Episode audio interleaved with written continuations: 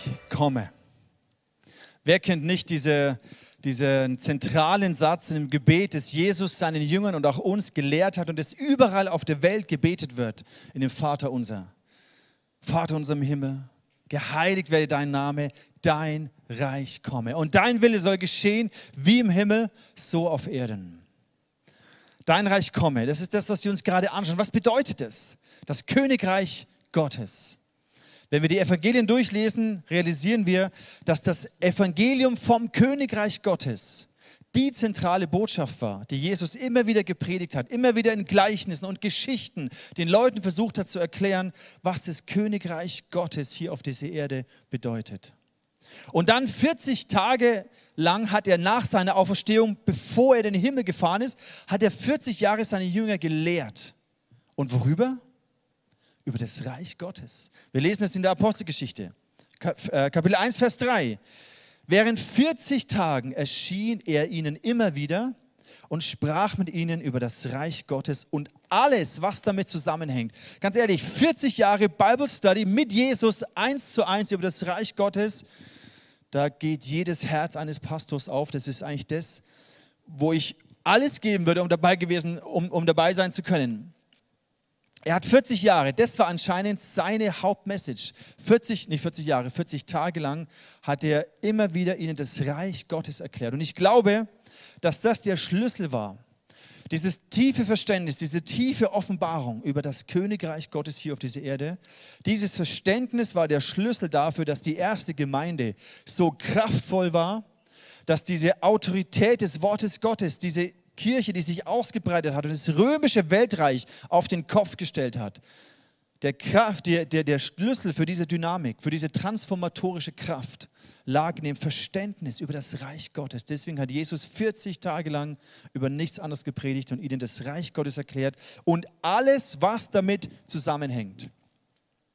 Wenn wir vorspulen in der Apostelgeschichte ans Ende, Kapitel 28, da lesen wir, dass Paulus, der größte Theologe des Neuen Testamentes, eigentlich unterm Strich auch nichts anderes gepredigt hat als das Königreich Gottes. Wir lesen hier im Kapitel 28, Vers 30, Paulus, er blieb zwei volle Jahre in der von ihm gemieteten Wohnung und durfte dort so viele Besucher empfangen, wie er wollte. Also er war ja in so einer Art äh, Lockdown, Hausarrest, durfte nicht weg, aber er durfte Leute empfangen. Und dann heißt es hier, er verkündete ihnen die Botschaft vom Reich Gottes und lehrte sie alles über Jesus Christus, den Herrn. Auch hier wichtiges Detail, nicht nur Jesus Christus, den Retter, den Erlöser, den Freund, sondern den Herrn. Und ich glaube, hier liegt ein Schlüssel für uns als Kirche, als Christenheit. Deswegen begeistert es mich, dass nicht nur hier im ICF, sondern in vielen Gemeinden über das Reich Gottes gepredigt wird. Und mein Wunsch ist auch, das, was uns so als Pastoren auf dem Herzen brennt, dass das Königreich Gottes die Gesellschaft durchdringt und verändert. Mein Wunsch ist, dass es bei uns anfängt und dass wir realisieren und erleben, wie in uns diese Realität von dem Königreich Gottes uns verändert, weil damit beginnt auch eine Transformation in der Gesellschaft. Wenn du heute zum allerersten Mal da bist und dich noch nie mit Reich Gottes und es beschäftigt hat und es hört sich irgendwie alles komisch an, du hast ja noch nie davon gehört, dann lade ich dich ein, auch die Predigt vom Nobby nochmal anzuhören. Letzte Woche Pastor aus dem Vaterhaus, er hat uns so ein bisschen hineingeführt in das grundsätzliche Verständnis vom Königreich Gottes. Und ich glaube auch, auch wenn du vielleicht nicht alles hundertprozentig nachvollziehen kannst, ich glaube, dass du realisierst, dass das Königreich von Jesus angefangen hat, auf dieser Erde zu wirken und immer noch anhält. Und ich wünsche mir, dass du für dich siehst, was es für dein Leben bedeuten kann, wenn du Teil bist von diesem Königreich Gottes. Heute wollen wir uns die Frage stellen, wer bin ich? in diesem Königreich Gottes. Überleg es dir mal für einen kurzen Moment. Mach dir mal kurz Gedanken, okay, Königreich Gottes, Jesus hat darüber gepredigt, Paulus hat gepredigt, seit 2000 Jahren passiert hier etwas. Was ist eigentlich meine Rolle? Wer bin eigentlich ich in diesem Königreich? Ist es nur eine abstrakte Theologie? Sind es nur ein paar Bibelverse, die vor tausenden Jahren aufgeschrieben wurden? Oder hat es wirklich etwas mit meinem Leben zu tun. Nobby hat uns letzten Sonntag mit hineingenommen in ein Beispiel, wo in England die Heilsarmee gegründet wurde, Das waren Männer und Frauen Gottes, die genau diese Sehnsucht hatten, eine riesige, eine riesige gesellschaftliche Not und Ungerechtigkeit damals zu begegnen mit der Barmherzigkeit und der Liebe Gottes. Und die Geschichte der Heilsarmee ist ein Beispiel davon, was für eine transformatorische Kraft die Botschaft und die Liebe vom Reich Gottes haben kann. Deswegen die Frage, ja, was heißt es denn für mich? Wer bin ich in diesem Königreich Gottes? Warum lebe ich? Warum bin ich hier auf dieser Erde? Was ist meine Bestimmung? Was ist mein Auftrag? Die Bibel sagt uns ja, dass wir, wir lesen es in den ersten Büchern, in den ersten Versen, ganz am Anfang der Bibel, und wir lesen es bis zum Schluss in der Offenbarung, es zieht sich durch, dass wir geschaffen sind für Beziehung und für Verantwortung. Genau darüber habe ich auch mit den Kids am, am Freitag gesprochen. Wir sind geschaffen für Beziehung mit Gott und miteinander und wir sind geschaffen für Verantwortung. Gott hat gesagt, hier, ich habe diesen Planeten Erde kreiert. Jetzt beherrscht diesen Planeten, verwaltet ihn, verwaltet die Schöpfung, macht sie euch untertan. Und wir merken dann, dass diese Begriffe von Herrschaft, Macht, Autorität, sind vielleicht eher ein bisschen befremdlich für dich. Vielleicht löst es eher kritische Gedanken oder Gefühle aus, diese Begriffe Herrschaft, Macht, Autorität. Und verständlicherweise, weil wir müssen ganz ehrlich uns eingestehen, dass wir als Menschen, ich spreche jetzt mal sehr allgemein, nicht immer göttlich mit Macht, Herrschaft und Autorität umgegangen sind. Dass wir unseren Planeten nicht immer nur gut verwaltet haben, die Schöpfung gut verwaltet haben, sondern eher im Gegenteil. Die Schöpfung ausgebeutet haben, um unsere Gier zu stillen, um irgendwie das Maximum rauszupressen. Auch wenn wir die Geschichte von Regierungen anschauen, auch da sehen wir, dass Macht, Herrschaft und Autorität nicht immer im Sinne Gottes eingesetzt wurde, sondern häufig im Kontext von Machtmissbrauch, im Kontext von Unterdrückung der Schwachen, Ausbeutung der Schwachen. Die Starken beherrschen die Schwachen. Dieses komische Gesetz der Evolution, das so behauptet wird, aber es ist irgendwie sichtbar. Und ich glaube, es hat nichts mit der Evolution zu tun, sondern eher mit der gefallenen Natur des Menschen, der versucht, Macht, Herrschaft, Stärke zu missbrauchen, letztendlich für sich selbst. Und dennoch ist Macht, Herrschaft und Autorität etwas Alltägliches, in dem wir leben. Und unser Leben ist alltäglich davon betroffen. Jetzt vor kurzem, ihr habt es in den Medien mitbekommen, haben sich einige sehr, sehr mächtige Menschen auf dem G7-Gipfel getroffen. Aber außerhalb von diesen netten, äh, sympathischen Persönlichkeiten hier gibt es auch noch andere, die auch Macht haben, die auch Herrschaft ausüben, die Autorität ausüben. Und es liegt nicht an uns, das zu beurteilen, ob sie das immer gut und richtig machen. Unsere Aufgabe ist, sie zu segnen, für sie zu beten.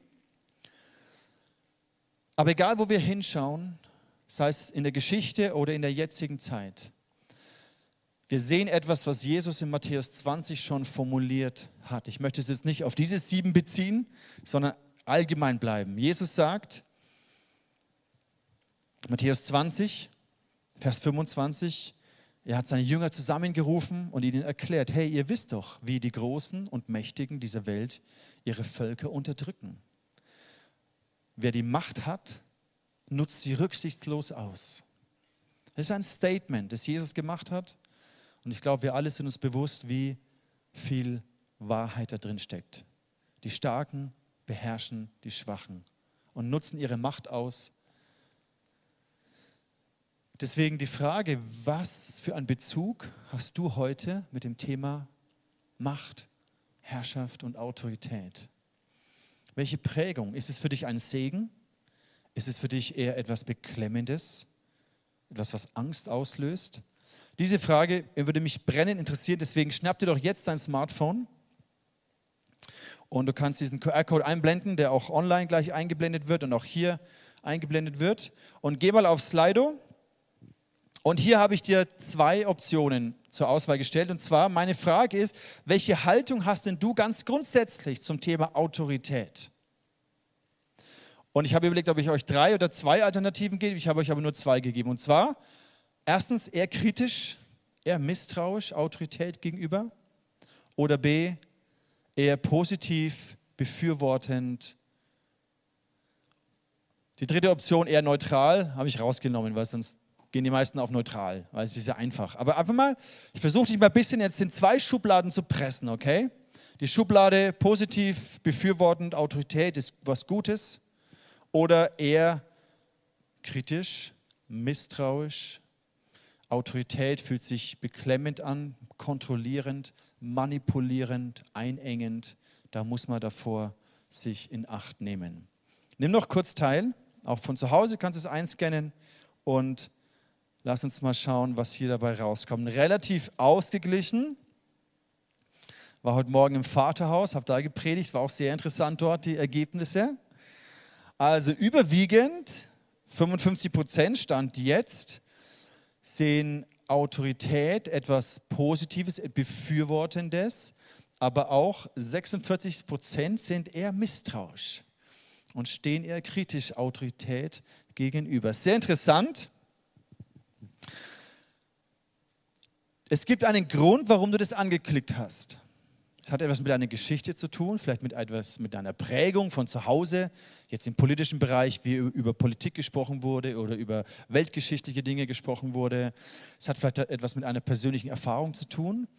Und was uns aber bewusst sein muss, die Art und Weise, wie wir ganz grundsätzlich zu dem Thema Autorität stehen, hat Einfluss darauf, wie wir Jesus sehen, wer Jesus für uns ist ob er einfach der Freund, der Retter, der Erlöser ist oder ob wir auch Jesus begegnen als Herrn, als König.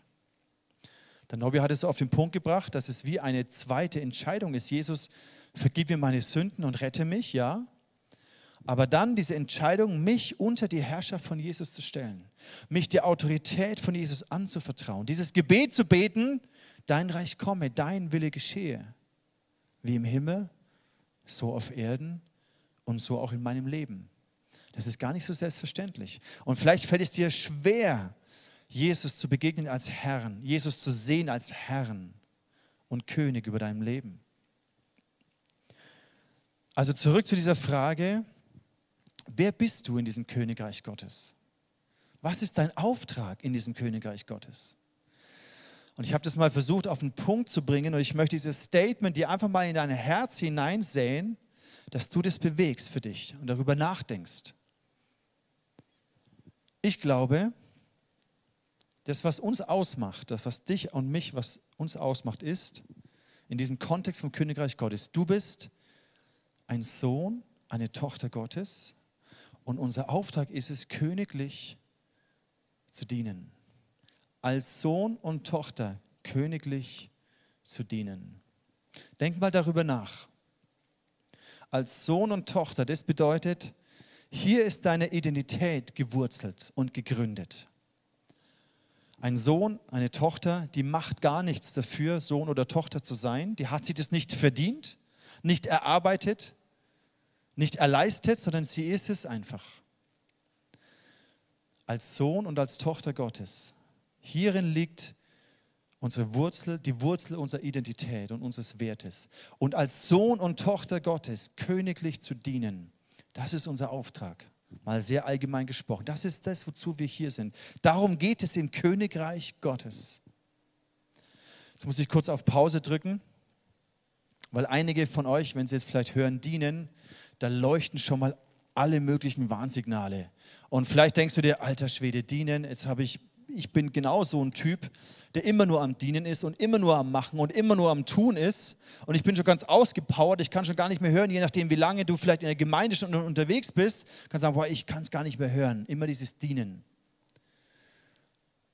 Das ist eine berechtigte Reaktion. Die Frage ist, warum? Was hast du erlebt? Was hat dich so ausgepowert? Und ich glaube, wenn wir diese gesunde Balance leben von einem Lebensstil, was geprägt ist durch Input und durch Output, durch das Große und das Kleine, das ist gesund. Hier liegt die Balance. Und natürlich sprechen wir heute über diesen Bereich von Output. Königlich dienen ist auf der Seite des Outputs. Das heißt, du investierst in andere, du gibst, du übernimmst Verantwortung. Aber es braucht natürlich immer die Balance, dass du selber gestärkt wirst, dass du nicht auf der einen oder anderen Seite vom Pferd runterfällst. Entweder nur am Geben und am Tun und am Dienen und am Machen oder nichts davon, einfach am Konsumieren und sich bedienen lassen, aber nicht auf die Idee kommen, dass ich selber ja auch Verantwortung übernehmen könnte. Und das ist ein sehr simples Bild für eine gesunde Gemeindekultur für einen ausgewogenen Gemeindelebensstil. Auch Big und Small, das heißt die große Veranstaltung in der Celebration. Deswegen ist es so wichtig, dass wir auch so groß zusammenkommen. Aber es braucht eben auch die kleine, vertraute Versammlung unter Freunden in einer Live-Group. Egal auf welcher Seite du oder wozu du tendierst oder was das Wort dienen, vielleicht löst es auch etwas Minderwertiges aus. Ja, Moment, dienen. Also Jesus hat doch gesagt, wir sind nicht mehr Knechte, sondern Freunde. Johannes 15. Ja, lass uns Freunde sein. Aber dieses Knechtsein, dieses Dienen ist echt altmodisch. Habe ich absolut keinen Bock drauf. Auch diese Reaktion hat einen Ursprung. Und ich möchte dich challengen in dieser, in dieser Predigt, diese, diese Prägung zu hinterfragen, diese Reaktion zu hinterfragen. Und mein Wunsch ist eigentlich, dass wir ein, eine motivierende, ausgewogene, begeisternde, würdevolle Perspektive von Dienen bekommen. Und dazu müssen wir uns die Person anschauen, die das eigentlich optimal vereint. Weil königlich dienen ist ja eigentlich ein kompletter Widerspruch. Menschlich gesehen, weltlich gesehen, ist ein kompletter Widerspruch. Es funktioniert nicht. Ein König dient nicht. Und ein Diener ist kein König. Also ich habe noch nie gesehen, und es wäre kompletter Skandal, wenn die Queen in England irgendwas, irgendjemand anders bedienen würde. Jemand anders die Tür öffnen würde oder Tee servieren würde. Das geht nicht. Weltlich gesehen passt es nicht zusammen. Königtum und Dienerschaft. Königlich dienen passt nicht zusammen. Deswegen lasst uns anschauen, wer Jesus ist. Jesus ist der dienende König.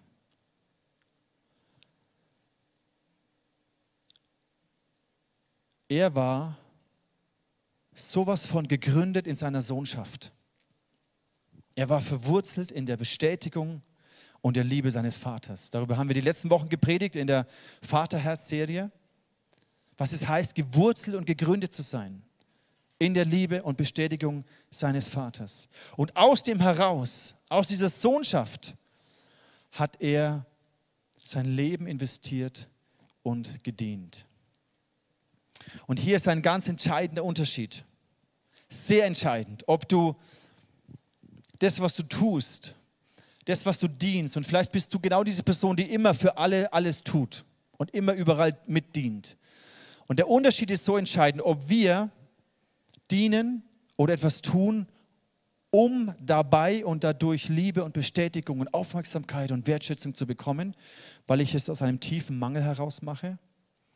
Und das ist ein komplett ungesunder Antreiber. Der macht dich fertig. Der brennt dich aus. Irgendwann wirst du frustriert aufhören. Oder im Gegensatz dazu, ob du gewurzelt bist in der Bestätigung deines Vaters im Himmel, ob dein Herz erfüllt ist mit Liebe und Barmherzigkeit und ob diese Liebe dich drängt zu dienen und zu geben und zu tun. Hierin liegt der entscheidende Unterschied. Und das sehen wir im Leben von Jesus. So wunderbar. Die Bestätigung seines Vaters kam nicht, nachdem er die hammerstarke Bergpredigt hingelegt hat. Die Bestätigung seines Vaters kam nicht, nachdem er den ersten Toten krass auferweckt hat oder das erste Heilungswunder gemacht hat oder Wasser zu Wein verwandelt hat. Hey, du bist mein geliebter Sohn. Wasser zu Wein verwandeln, das war echt stylisch. Hey, die Predigt Jesus, die war der Wahnsinn. Du bist mein geliebter Sohn, deswegen habe ich Wohlgefallen an dir. Nee. Sondern bevor er ein einziges Wunder gemacht hat, eine hammerstarke Predigt gemacht hat, zuerst kam die Bestätigung seines Vaters. Du bist mein geliebter Sohn. An dir habe ich wohlgefallen. Und aus, dieser tiefen, aus diesem tiefen Verwurteltsein in seiner Sohnschaft hat er Knechtsgestalt angenommen. Das lesen wir in Philippa. Ich liebe diese Stelle. Da heißt es, er, Philippa 2, Vers 6, er, der in allem Gott gleich war und auf einer Stufe mit ihm stand, nutzte seine Macht nicht zu seinem eigenen Vorteil. Seht ihr diesen Kontrast zu Macht in der Welt und Macht im Reich Gottes? Er nutzte seine Macht nicht zu seinem eigenen Vorteil. Im Gegenteil, er verzichtete auf all seine Privilegien, auf all seine Vorrechte. Er verzichtete darauf und stellte sich auf dieselbe Stufe wie ein Diener. Luther übersetzt es und ich liebe auch dieses Wort, das bringt genau das zum Ausdruck, er nahm Knechtsgestalt an. Das heißt, die Sohnschaft hat nicht aufgehört, sondern auf diesem Fundament der Sohnschaft hat er, ist er in die Rolle des Dieners geschlüpft und hat Knechtsgestalt angenommen.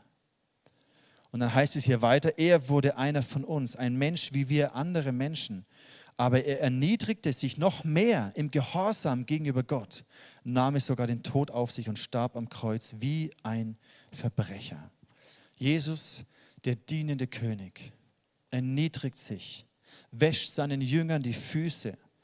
Er hat dieses Machtsystem und Machtverständnis dieser Welt komplett auf den Kopf gestellt. Und darin liegt die Autorität und die Kraft und die Herrschaft des Reiches Gottes.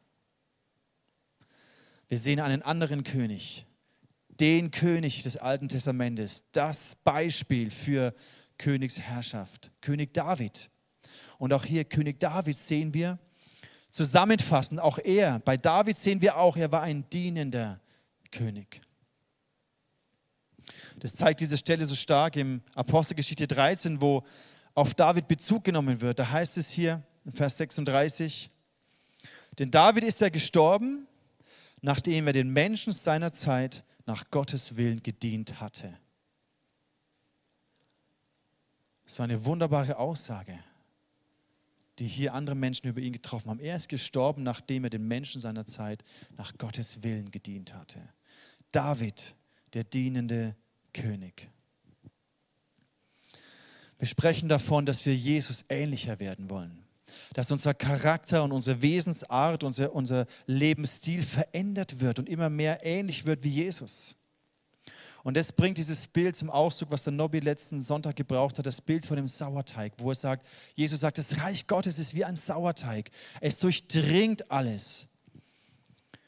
Und betrachte das für dich ganz persönlich, das Reich Gottes wie ein Sauerteig, der in dir wirkt der dich verändert. Nicht von heute auf morgen, sondern in einem Prozess der Veränderung, wo du, dein Charakter, deine Prioritäten, dein Lebensstil immer mehr ähnlich wird wie Jesus. Und ich glaube, dass dadurch, dass darin nachhaltige Transformation passiert. Wenn mehr und mehr Menschen, weil Transformation in einer Gesellschaft funktioniert nicht, indem mehr und mehr Menschen in Gottesdienste kommen. Das ist natürlich ein Teil davon, aber da bleibt es ja nicht stehen.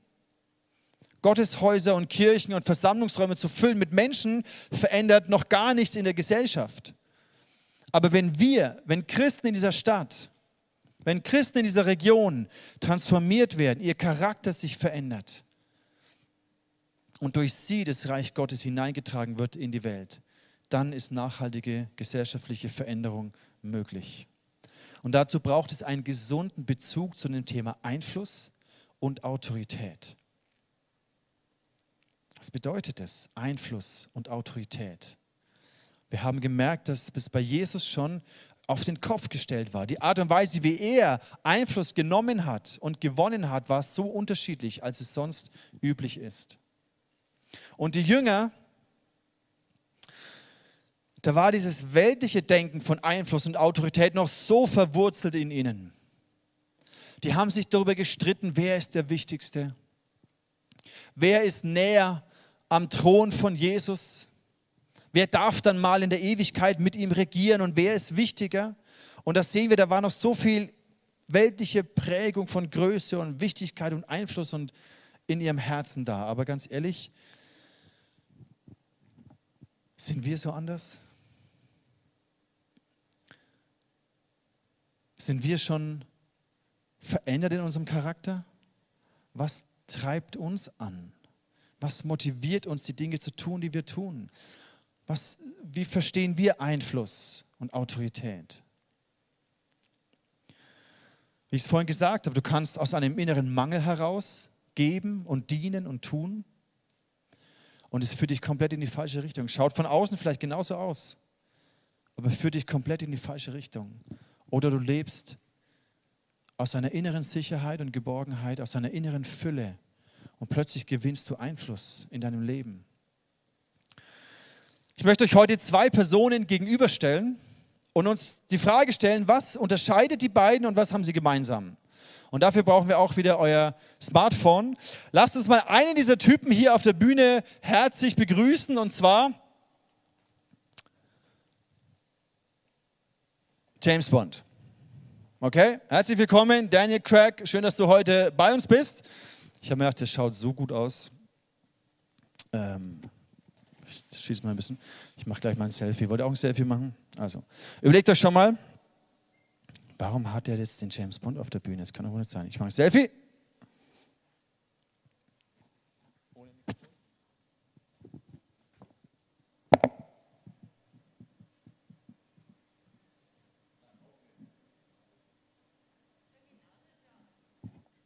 Hä? Ja, die Ähnlichkeit ist verblüffend, gell? Auf Augenhöhe, Daniel. Schön, dass du da bist. Okay, also folgende Frage. Überleg dir mal, Slido. Was haben James Bond und Jesus gemeinsam?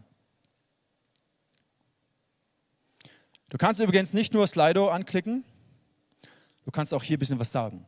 Also, wer von euch hat eine Idee? Ihr könnt es reinschreiben, natürlich super cool. Aber überlegt euch mal, okay, was, was haben James Bond und Jesus, was haben sie gemeinsam? Wem fällt was ein? Schreibt es raus. Da haben wir, dienen beide einem König, okay? Im Dienst seiner Majestät. Das J auch schon mal sehr gut, ja, No-Brainer. Und dann auch Souveränität, sehr gut. Souveränität im Dienst ihrer Majestät. Ja, jetzt läuft es ja hier übelste Draufgänger. Retter, der Retter der Menschheit, jedes Mal neu. Beides Menschen, aha, sie riskieren ihr Leben für ein höheres Ziel, Rettung der Menschen, aha, alles klar. Okay.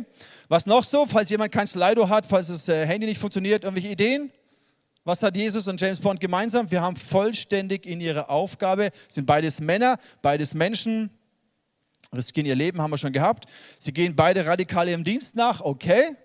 Noch Ideen hier aus dem Raum? Beste Waffen, sympathisch, Professionalism. Selbstlos, gut aussehend, absolut, stylisch, souverän. Noch eine Idee hier aus dem Raum? Wie bitte? Achso, du liest es nur. Was haben wir denn noch? Innere Ruhe, können beide Macht ausüben, starke Persönlichkeiten, okay? Sonst noch Ideen?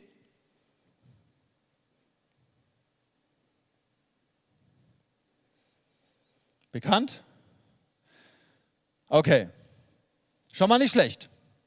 Nächste Frage. Was unterscheidet die beiden? Gewisse Gemeinsamkeiten haben wir entdeckt, ist gut. Aber worin unterscheiden sich denn jetzt eigentlich wirklich auch äh, James Bond und Jesus? Denk mal darüber nach oder ruft es mal hier in den Raum rein. Wo entdeckst du gravierende Unterschiede? Ein bisschen schwieriger die Frage, gebe ich zu, aber ihr seid ja alle fit. Umgang mit Frauen, oh ja, sehr gut. Die Waffe, Jesus die Liebe, Jesus liebe Frauenbild im Umgang mit Frauen, komm gleich zum zweiten Mal. James Bond ist nur Fake. Ha, sorry. So ist es. Das Kreuz, der Zweck, oh, sehr interessant, äh, bereit für andere zu sterben. Aha, aha, aha, interessant. Der Zweck, das Kreuz, Cars. Keine Ahnung, was mit Cars gemeint ist. Perspektive auf Alkohol. Aha, weil er immer. Ja, gut, Jesus hat schon auch Alkohol getrunken. Guten Wein aber vielleicht kein Whisky, egal. Antike versus Moderne, er kann sein Leben nicht für andere geben. Er ist nicht Gottes Sohn. Ja, hallo, unbedingt. Was haben wir noch? James Bond gibt Versuchungen nach. Aha, aha, Frauenbild haben wir schon gehabt, sehr gut. Ja, es kann sein Leben nicht andere geben. Anzug. Kleiner Unterschied in den stylischen äh, Anzügen, die sie getragen hatten. Motivation, warum ihm Auftrag? Oh, sehr gut, sehr gut, sehr gut. Also, was sie, das ist genau der Punkt. Wer auch immer das geschrieben hat, eins mit Stern. Was treibt James Bond? Ich meine, klar, er ist ja nur stilisiert und jemand hat sich das ausgedacht, aber diese Person, nichts ist unmöglich für Jesus, Verantwortungsübernahme. James Bond ist sterblich, Jesus hat den Tod besiegt, ja? James Bond ist zum Umbringen berechtigt, Lizenz zum Töten, okay? also im Kern geht es doch darum, ich meine, alle James Bond-Fans, ihr dürft gerne James Bond anschauen, mega gut, entertaining, alles gut. Aber im Kern, diese Person, wie sie hier stilisiert wird, ist ja letztendlich eher er dient ja letztendlich klar äußerlich seiner Majestät, aber irgendwie letztendlich geht es eigentlich um ihn selber. um sein großes Ego, um seine Statussymbole, eben um seine Frauengeschichten und dann benutzt er eben eine Frau für seinen eigenen, für seinen eigenen Status oder das Auto oder die Uhr oder wie auch immer und letztendlich dient er sich selbst. Und ich glaube, das ist ein gravierender Unterschied, das wir im Leben von Jesus sehen. Jesus ist nicht gekommen, um hier eine Show abzuliefern und als der mega hammer, stylisch gekleidete, souverän agierende Retter zu agieren, sondern Jesus hat gewusst, dass er am Kreuz sterben wird. Und genau sein Leben ist wie so ein Gegenpol. Vielen Dank, ähm, dass du hier vorbeigekommen bist. Ähm, herzlichen Applaus für unseren James Bond. Sehr gut. Danke fürs Mitmachen und für alle eure Ideen, die ihr reingebracht habt. Okay.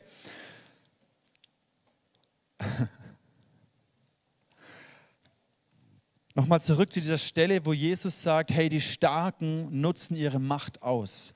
Der Kontext ist nämlich genau der, dass die Jünger sich darüber streiten, wer denn wohl der Wichtigste ist. Und dann ruft er sie zusammen. Matthäus 20, äh, Vers 25, lass uns da nochmal reingehen. Dann ruft er sie zusammen und sagt, hey, hier die Großen und Mächtigen unterdrücken, die Schwachen, sie nutzen ihre Macht rücksichtslos aus. Und dann, Vers 26, aber so darf es bei euch nicht sein. Im Gegenteil. Wer groß sein will, der soll den anderen dienen. Und wer der Erste sein will, der soll sich allen unterordnen.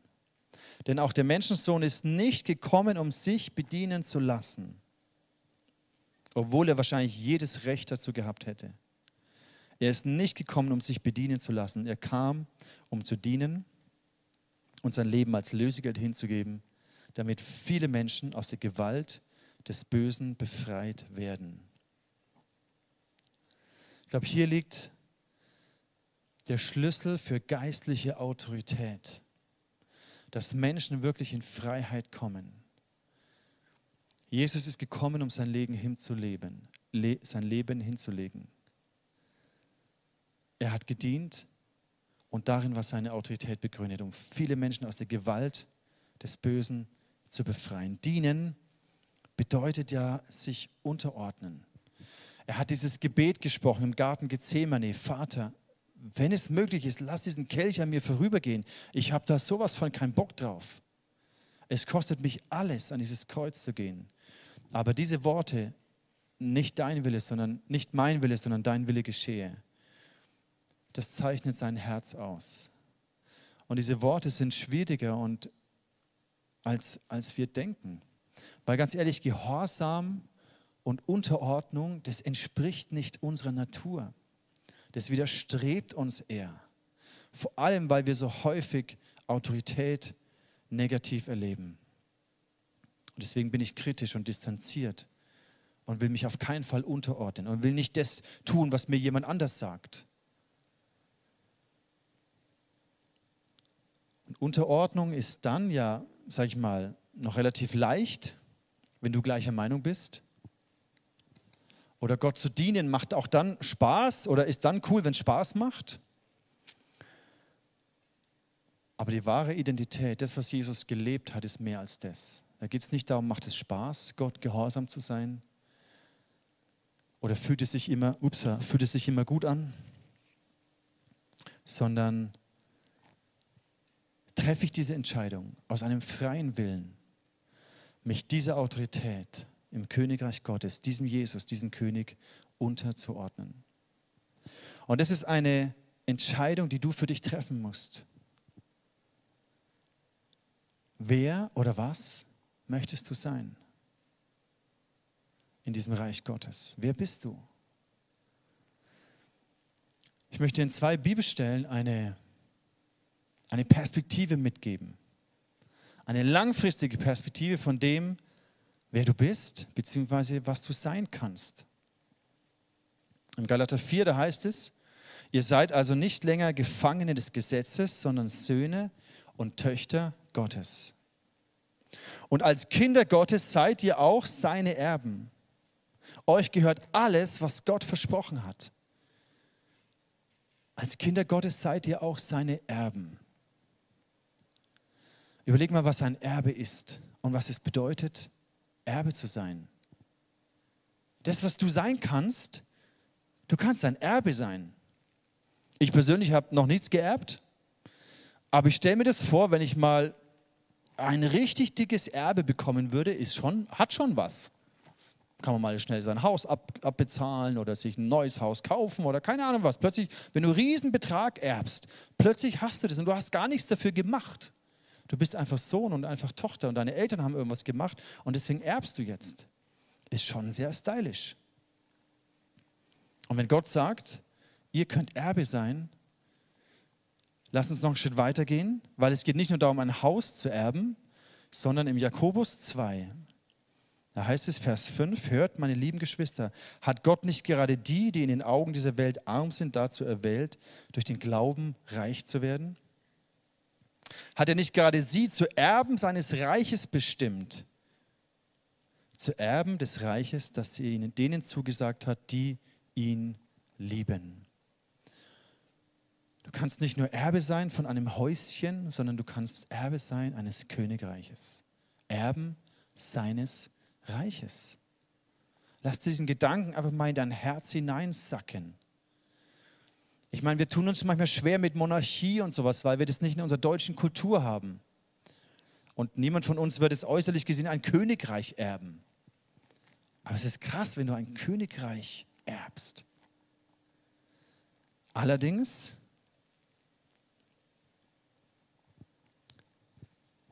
hat es auch ganz schön was mit Verantwortung zu tun, oder?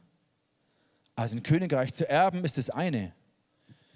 Aber dann dieses Königreich zu verwalten und da zu regieren, Macht, Herrschaft, Autorität auszuüben, das ist eine komplett andere Geschichte. Und die Frage ist, sind wir denn überhaupt bereit dafür, so ein Königreich zu erben?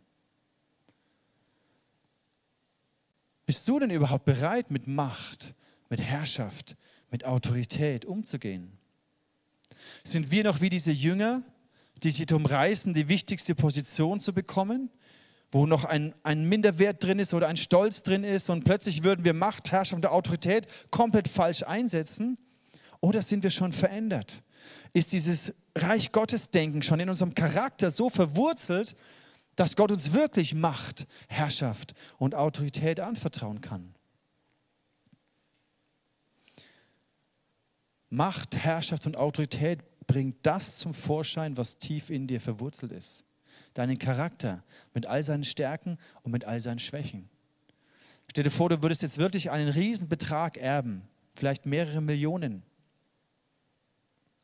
Was würdest du damit machen? Wir unterhalten uns manchmal so als Familie am Essenstisch, manchmal so, hey, wie das denn wäre, wenn wir jetzt oder wenn ein Kind von uns oder sowas eine Million erben würde oder, oder bekommen würde oder wenn wir im Lotto oder keine Ahnung was, wenn wir einfach plötzlich, bumm, ganz viel Geld hätten. Was würden wir damit machen? Und es ist interessant, so dieser Gedanke, ja, was würde ich denn machen, wenn ich viel, viel Geld hätte? Für was würde ich es denn einsetzen? Was würdest du denn machen, wenn du plötzlich so einflussreich wirst, mega prominent wirst, wenn du plötzlich in deiner Berufswelt, in deinem Arbeitsplatz befördert wirst, mehr Einfluss bekommst? Plötzlich der Direktor deiner Schule wirst oder der nächste Abteilungsleiter oder plötzlich kommt dein Chef und sagt, hey, ich will, dass du die Firma übernimmst. Bist du bereit dafür, in dem Wesen, in der Art von Jesus diesen, diese Autorität, diese Verantwortung zu tragen?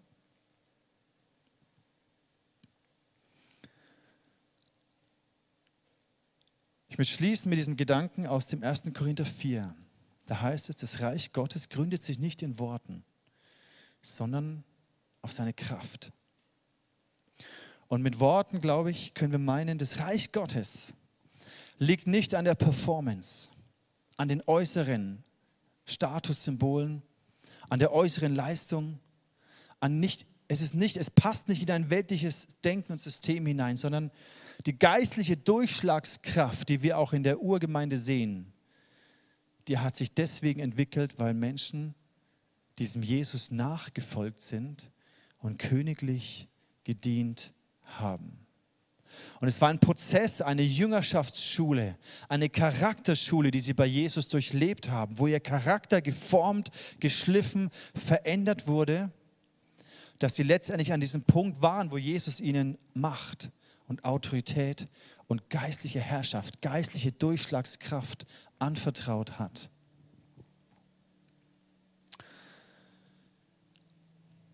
Sie haben gelernt, königlich zu dienen. Und die Frage ist, möchtest du das auch? Sagst du Ja zu dieser Charakter- und Jüngerschaftsschule von Jesus? Zu sagen, Gott, mach mich, gründe mich in meiner Sohnschaft, in meinem Wert, in meiner Würde. Und dann möchte ich Knechtsgestalt annehmen. Ich möchte lernen, was es heißt, königlich zu dienen. Ich möchte verstehen, dass es nichts Minderwertiges ist, nicht etwas, was du verdienen musst, aber ich möchte königlich dienen, um dein Königreich in diese Welt hineinzutragen, um einen Unterschied zu machen, um die Gerechtigkeit, den Frieden, die Freude des Reiches Gottes auszubreiten. Das möchte ich.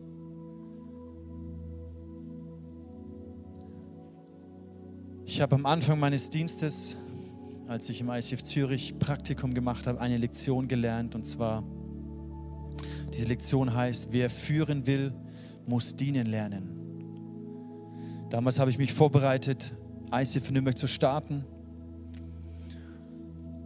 Und die ersten Aufgaben, die ich bekommen habe, waren Stühle stellen. 500 Stühle jeden Sonntag früh um 6 Uhr morgens.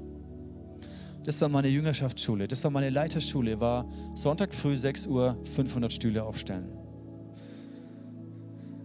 Und dann am Montag musste ich die Predigt von meinem Jugendpastor, den lieben Andy Struppler aus Kambodscha, musste ich seine Predigt abtippen und ins Internet stellen. Die hat wahrscheinlich nie irgendeine Sau gelesen. Damals gab es noch keine Podcasts und so weiter. Sondern er hat sich gedacht, hey, tipp meine Predigt ab, stell sie ins Internet, vielleicht liest sie irgendwann mal jemand. das war, hat keinen Spaß gemacht. Mit so einem alten Walkman, äh, Katastrophe. Das war, das war aber eine Lektion, die ich gelernt habe. Wer führen will, muss dienen lernen, weil im Reich Gottes geht es darum, königlich zu dienen. Egal, wo Gott dich hinstellt. Es beginnt in deiner Familie, es beginnt bei dir in deinem Leben, mit deinem Körper, mit deiner Zeit. Das ist dein erster Einfluss- und Autoritätsbereich, dein Leben, deine Gesundheit, deine Talente, Deine Finanzen ist dein allererster Autoritäts- und Verantwortungsbereich. Und dann deine Familie, deine Freunde, die Menschen um dich herum, deine Gemeinde, deine Life Group, dein Arbeitsplatz. All das sind Möglichkeiten, königlich zu dienen. Und wenn wir das lernen, was es bedeutet, königlich zu dienen, dann glaube ich, dass das Reich Gottes in Nürnberg und in dieser Region sichtbar und erfahrbar wird und viele, viele Menschen Glauben, Liebe und Hoffnung bringt. Und die transformatorische Kraft des Reiches Gottes sich verändert. Deswegen königlich dienen am Montag bedeutet für dich vielleicht, dass du in deiner Familie anfängst. Wenn du Mutter bist, heißt es nicht, oder Vater, heißt es nicht, du bist der, der immer den Abwasch machen muss. Und deine Kinder sind entspannt und gucken, wie die Eltern sich abrackern. Das ist nicht der Punkt. Sondern mit welcher Haltung erziehst du deine Kinder? Willst du sie zu Menschen machen, die fähig sind, königlich zu dienen, die eine Würde haben, die gewurzelt sind in Bestätigung und Liebe Gottes und dann aber auch Verantwortung übernehmen in unserer Welt, in unserer Familie, in deiner Familie, in der Welt, für andere Menschen? Was heißt es für dich an deinem Arbeitsplatz, an dem Ort, dem Einflussbereich, wo Gott dich hingestellt hat, königlich zu dienen. Einen Unterschied zu machen. Nicht im Strom zu schwimmen, sondern gegen den Strom zu schwimmen. Lass uns beten. Und ich möchte dich segnen. Und beginn du diesen Gedanken zu wälzen. Was heißt es für dich, als Sohn und als Tochter königlich zu dienen? Welche Auswirkungen hat es in deinem Leben? Lass uns beten. Jesus, ich danke dir, dass du uns ein Vorbild gegeben hast, dass durch dein Leben ein so starker Kontrast entstanden ist von Einfluss, von Macht, von Herrschaft, von Autorität. Ein Kontrast zu dem, wie es Menschen in dieser Welt leben, die dich nicht kennen. Und ein Kontrast zu dem, wie es du gelebt hast und wir leben können. Und ich bete für jeden von uns, Herr Jesus, du hast uns berufen, dein Reich in dieser Welt erfahrbar zu machen. Wie ein Sauerteig, der eine Gesellschaft, einen, einen Freundeskreis, eine Familie, einen Arbeitsplatz durchdringt. Aber es beginnt mit uns, dass du unseren Charakter veränderst. Und ich möchte diesen Samen des Reiches Gottes in dein Herz hineinpflanzen, dass es in dir wirkt und Frucht bringt und Jesus den Menschen vorstellt. Und wenn du das möchtest, dann triff für dich persönlich diese Entscheidung und sag, hey Jesus, ich habe dich kennengelernt als Freund, als Retter und Erlöser. Aber ich treffe auch die Entscheidung, dich als Herrn und König in meinem Leben zu ehren, dir zu folgen, dir gehorsam zu sein. Ich möchte lernen, was es heißt, königlich zu dienen. Amen.